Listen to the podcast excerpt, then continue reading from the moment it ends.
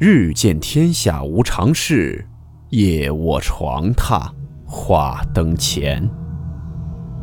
欢迎来到木鱼鬼话。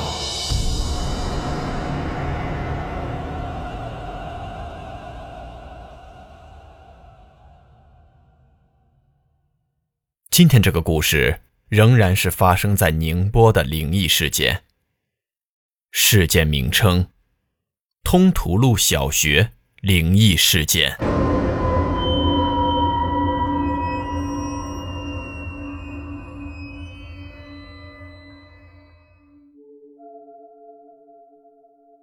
通途路小学，相信在宁波的朋友应该都不陌生，就在通途路上。几年前，我在某个网站里面提出过“通途路十六公里左转弯”那句话。通途路十六公里左转弯是什么？其实就是宁波殡仪馆。现在通途路小学建设的特别好，江东青少年宫也在此校内，边上是快要建成的庆丰桥。而我当初九六年去念通途路小学，那可是一片狼藉，教学楼只有一栋，操场什么的都是在建设中。学校后面是一片绿油油的稻田。旁边是一个村，叫鱼嘎。先介绍下我们班几个要好的同学吧。阿栋，长得特别像周杰伦，当然那也是发育后的事儿。自打认识第一天起，就跟我说以后要去美国读书，足足说了九年才去成。也正因为这个原因，他无心学业，成绩倒数 TOP 五，连续七年蝉联。阿雷，外号袋鼠。因为走路总是一蹦一跳的，小学时期是我们的孩子王，因为他老带我去田里抓青蛙、钓龙虾、捉泥鳅啥的。肖哥，体育健将型，跟我算是臭味相投。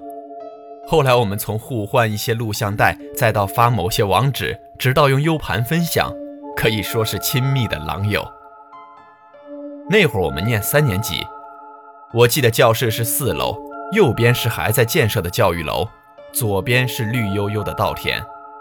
读书之余望一下稻田，倒也挺养眼的。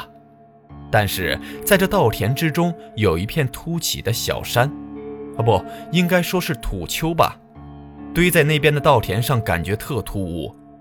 而且那土丘上长满了密密麻麻的草，足有一人多高。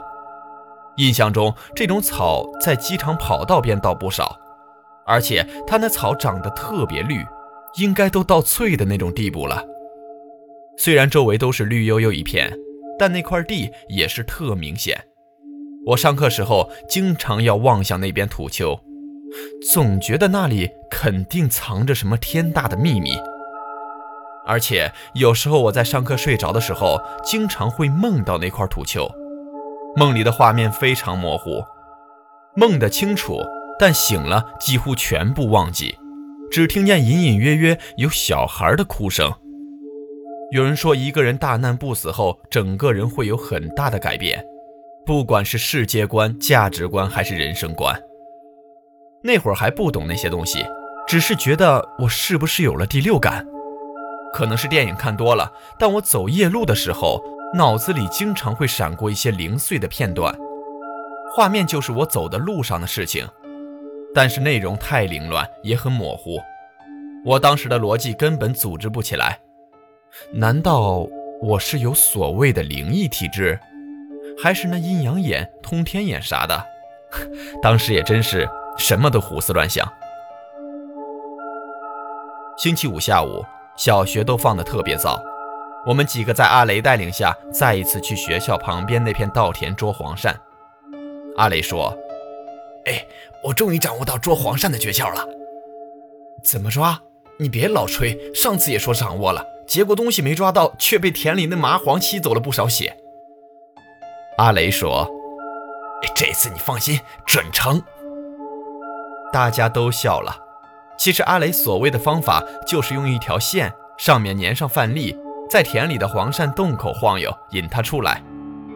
但他只出来半个头的时候，要保持绝对安静。那家伙太灵活了，而且身上滑得不得了，等把他身子引出大半截，再死死地用力抓住，要让他喘不过气，然后才有机会抓到。我们在洞口守了半天，连半个头都看不到。肖哥当时就怒了：“你每次都这样，阿雷，你套路太深了。这次整班人又让你给耍了。”阿雷无奈地说道：“哎，可能这米不够香，要不下次换成酒酿的，香味够，准引他出洞。”我说：“哎，你可歇菜吧你！要是那个黄鳝闻到酒醉在洞里怎么办？还指望他出来呢？”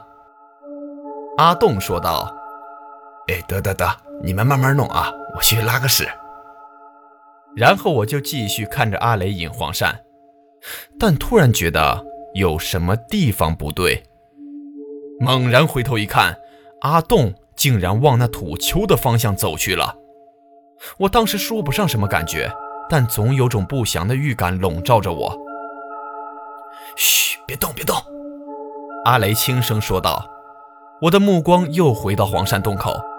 原来一条黄鳝已经露出了半个头，但停住也没有再动了，估计是在试探外面环境的安全性，也可能是在洞里憋久了，一下子见到强光愣住了。两栖动物可能都是这样吧，就像之前晚上和阿雷几个一起去田里捉青蛙，我们就拿着手电筒和网兜往田里一扫，青蛙就一动不动，束手就擒了，也可能是一个原理吧。我们耐心的等待，等那条黄鳝适应外面的强光，因为现在抓它吃力的面太小了，而且容易手滑，把握不大。没过十秒，那条黄鳝似乎已经适应了强光，继续试探性的伸出洞外。渐渐的，它已经把小半个身体露出洞外了，随着阿雷的那个方向蠕动着。这时，阿雷扫了我和肖哥一眼。意思是告诉我们时机已经成熟，准备行动了。只看阿雷另外一只手慢慢向黄鳝上方移动，准备下手。但刹那间，我们突然听见不远处有一声尖叫。阿雷手放了个空，一手扎进了泥里，黄鳝也受了惊，缩回了洞里。这他妈谁呀？阿雷怒道。我们三个都把目光放向了发出声音的地方。竟然是那个土丘，没过几秒，阿滚屁滚尿流的飞跑出来，也不顾前面是路还是田，一路跑向我们跟前。我看他脸都绿了，问他怎么了，他支支吾吾说不出半句话。我拍拍他的肩，他缓了一会儿，第一句话就是：“死了死了，我刚才见到鬼了。”我想听到这句话，我的脸那是肯定也绿了。因为之前就感觉那地方很邪门，虽然我没进去过，但阿栋又这么一说，阿雷立马就说了：“你放屁！你拉屎就拉屎，你叫什么？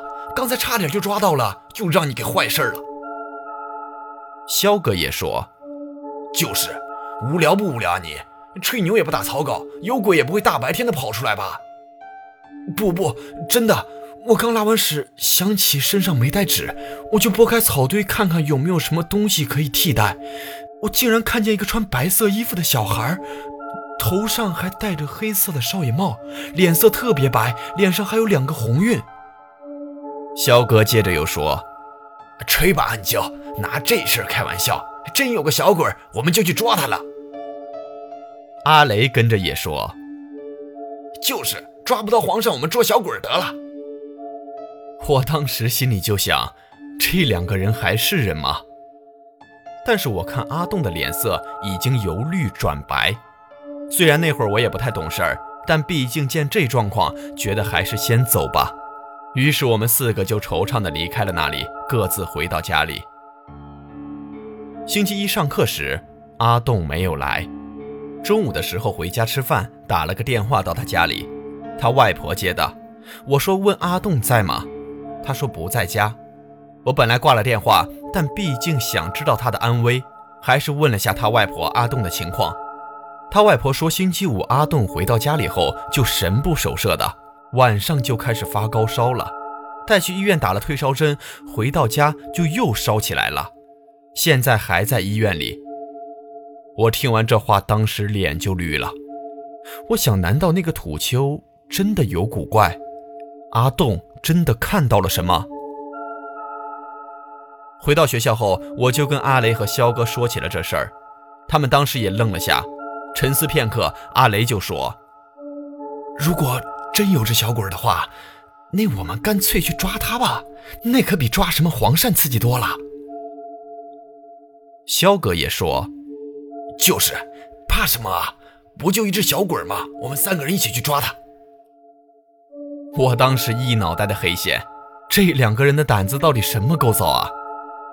但是我对那个土丘也实在是太好奇了，到底那里面藏着什么秘密呢？我真的很想知道。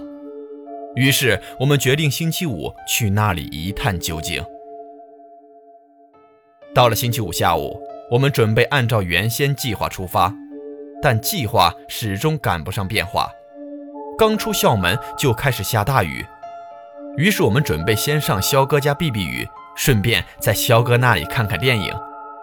之前说过，我和肖哥是亲密的狼友，但在我们还没有变成狼的时候，我们交换的 VCD 大多数是鬼片，其中以林正英的僵尸片为主。在肖哥家，我们三个人一起观看了林正英的《僵尸先生》，观摩学习里面的捉鬼技术套路以及要领。肖哥还用我们写作业的黄皮纸本，用玛丽牌颜料的朱红色。学画电影里的茅山符，说真的，他还画的有模有样的。最后还拿了块现在两元店就能买到的塑料八卦。傍晚时分，雨终于停了。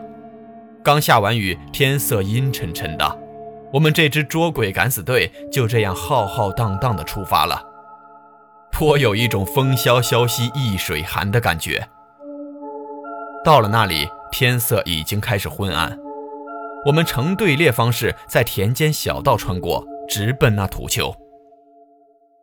没走几分钟就到了，第一次离这土丘这么近距离，说实话，我那时候脊背都有点凉了。但是阿雷和肖哥倒是给我壮了胆，我真佩服跟我同龄的人有这样的勇气和胆识。走啊，愣着干什么？雷说道。我们爬上了那土丘，才真正仔细地看清楚了它的构造。其实它的地形类似于一个盆地，四周围都是土坡，中间是一个不大不小的水池，上面覆盖着碧绿的藻类，还有密集的芦苇。用一个字形容的话，那就是一个“绿”字，到处都是一片绿色，整个世界里都充满了绿色，让你有一种特别奇妙的感觉。我们几个一下子也被这片绿色镇住了，还是阿雷反应了过来。不是说找鬼吗？一个个的愣着干嘛？分头找！我大声的喊道：“我们不要分开，一块找吧，有个照应。”阿雷似乎对我的话感到诧异，但也点头说好。我们就围绕着土坡走，那儿的草实在太高了，都快比我高了。阿雷正抱怨蚊子多的时候，突然肖哥说道：“你们看那儿！”我们的目光朝着他手指的方向望去，竟然是几件破旧不堪的小孩衣服，但款式十分奇怪，像褂子又像唐装。这这不就是寿衣吗？给死人穿的！阿雷脱口而出，当时我和肖哥就被阿雷的话给雷住了。这里到底是什么地方啊？阿雷突然发出了一声尖叫，我跟着肖哥几乎也同时喊出：“有蛇！”肖哥说道：“别乱动，越动越危险。你看他方向好像没有准备游到我们这边来。”我真佩服肖哥这个时候还能保持这么冷静的头脑，可想而知，日后他去金华当兵那会儿一定备受连长加爱。又扯远了，竹叶青估计见着这么多人也怕了，看我们没有伤害他的意思，就游走了。但就在这时候，土丘外传来声音了：“谁在里面？快点出来！”我们一听就知道，肯定是附近的农民伯伯。自从通途路小学建成后，这里的小学生可以说是成为了农民伯伯的天敌。三天两头来地里破坏农作物、挖番薯、烧烤啥的。农民伯伯可以说对我们这些人是恨之入骨。我们一听这声音，当场就怵了。这出去还得了？不给逮个正着吗？平时在田里玩，在远处发现农民伯伯，还可以制定逃跑路线。有时候故意等农民伯伯过来，还翻鬼脸、丢泥块啥的。等到对我们有威胁的距离时，才作鸟兽散。但这次出去就一条路，你想跑也来不及啊！我和阿雷正商量着，准备再找条路从别处逃跑。这时，农民伯伯又说话了：“赶紧出来吧，这里不能玩。你们出来，我绝对不难为你。”语气明显比前一句缓和了很多。我和肖哥、阿雷交换了下眼色，阿雷点头示意我们出去得了。于是我们仨就从原来上来的那条道走下了土丘。那农民伯伯望着我们打探，我认得出他是上次追过我的那位。我当时还丢了块泥巴，正中他的草帽。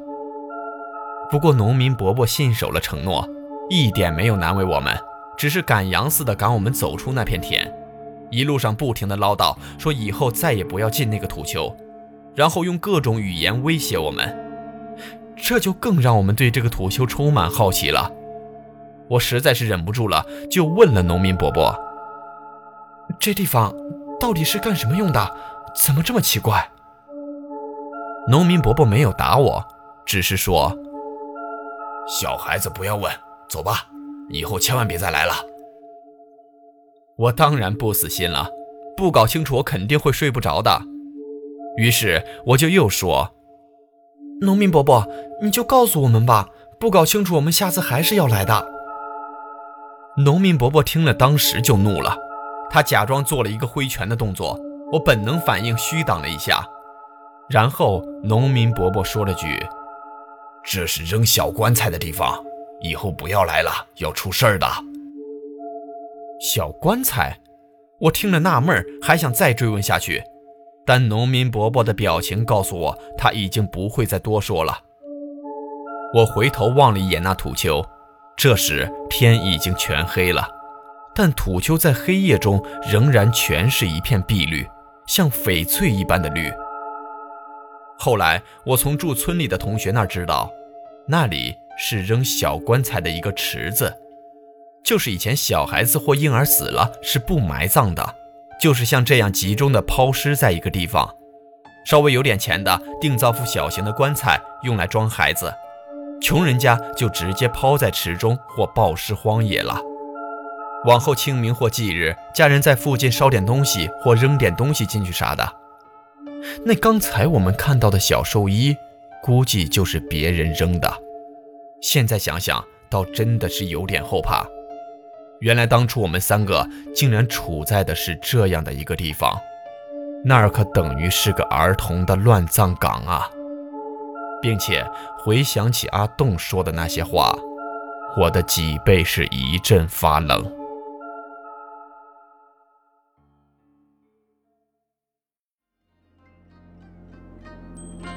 好了，我们今天的故事到此结束。